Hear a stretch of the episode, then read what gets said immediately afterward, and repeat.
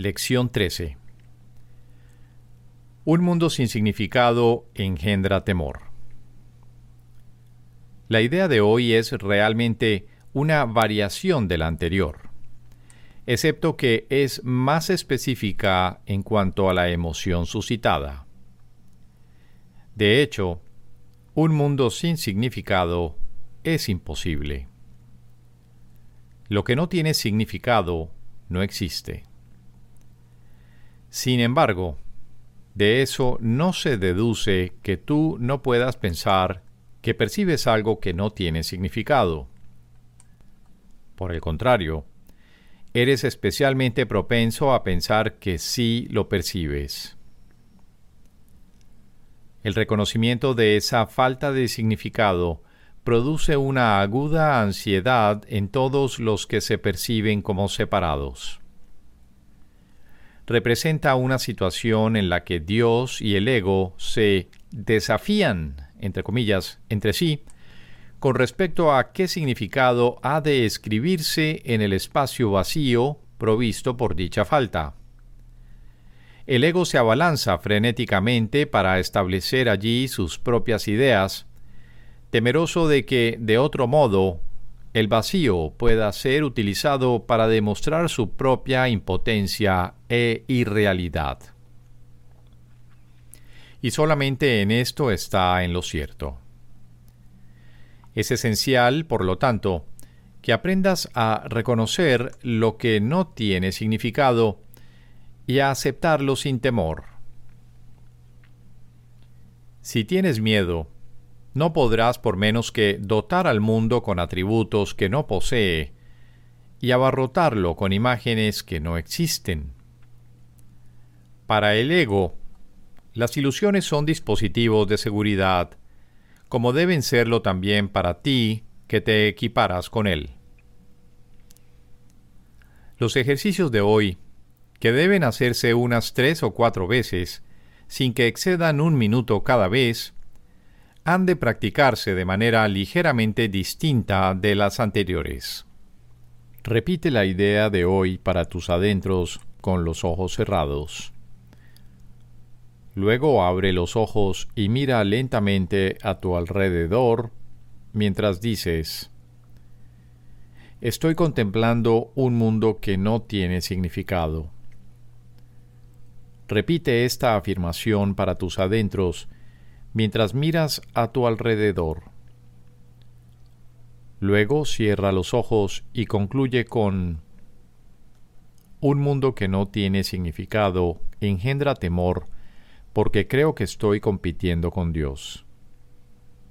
Tal vez te resulte difícil evitar resistirte en una forma u otra a esta última afirmación sea cual fuere la forma en que se manifieste dicha resistencia.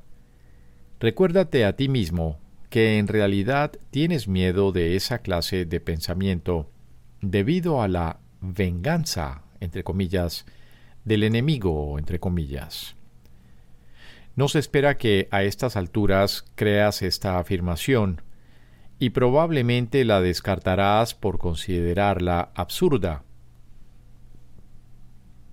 Observa cuidadosamente, no obstante, cualquier señal de temor patente o encubierto que dicha afirmación pueda suscitar.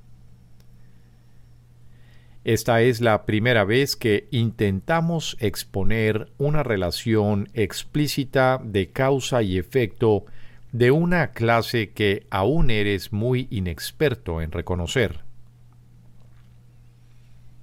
No te enfrasques en esa última afirmación y no trates de siquiera de pensar en ella, excepto durante las sesiones de práctica. Eso es suficiente por ahora. Lección 14. Dios no creó un mundo sin significado. La idea de hoy es obviamente la razón de que sea imposible que haya un mundo que no tenga significado.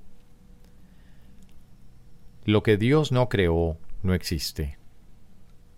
Y todo lo que existe existe tal como Él lo creó. El mundo que ves no tiene nada que ver con la realidad. Es tu propia obra y no existe. Los ejercicios de hoy deben practicarse con los ojos cerrados todo el tiempo. El período de búsqueda mental debe ser corto, a lo sumo un minuto. No lleves a cabo más de tres sesiones de práctica con la idea de hoy, a menos que te sientas a gusto haciéndolas. De ser así, es porque realmente entiendes su propósito. La idea de hoy es un paso más en el proceso de aprender a abandonar los pensamientos que le has adscrito al mundo y a ver en su lugar la palabra de Dios. Los pasos iniciales de este intercambio, al que verdaderamente se le puede llamar salvación, pueden ser bastante difíciles e incluso dolorosos. Algunos de ellos te conducirán directamente al miedo. Mas no se te dejará ahí. Irás mucho más allá de él, pues es hacia la paz y seguridad perfectas a donde nos encaminamos. Piensa, mientras mantienes los ojos cerrados, en todos los horrores del mundo que te vengan a la mente. Nombra cada uno de ellos a medida que se te ocurra e inmediatamente niega su realidad. Dios no lo creó y por lo tanto no es real.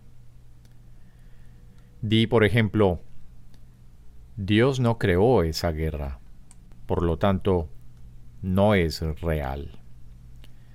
Dios no creó ese accidente de aviación. Por lo tanto, no es real. Dios no creó, especifica el desastre. Por lo tanto, no es real. Entre los temas adecuados para la aplicación de la idea de hoy se puede incluir, asimismo, todo aquello que temas te pueda ocurrir a ti o a cualquier persona por la que estés preocupado. Nombra en cada caso el desastre, entre comillas, en cuestión muy concretamente. No uses términos abstractos. Por ejemplo, no digas Dios no creó las enfermedades, entre comillas, sino Dios no creó el cáncer, o los ataques cardíacos, o lo que sea que te cause temor. Eso que estás contemplando es tu repertorio personal de horrores.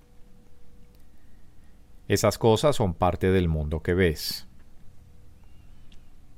Algunas de ellas son ilusiones que compartes con los demás y otras son parte de tu infierno personal.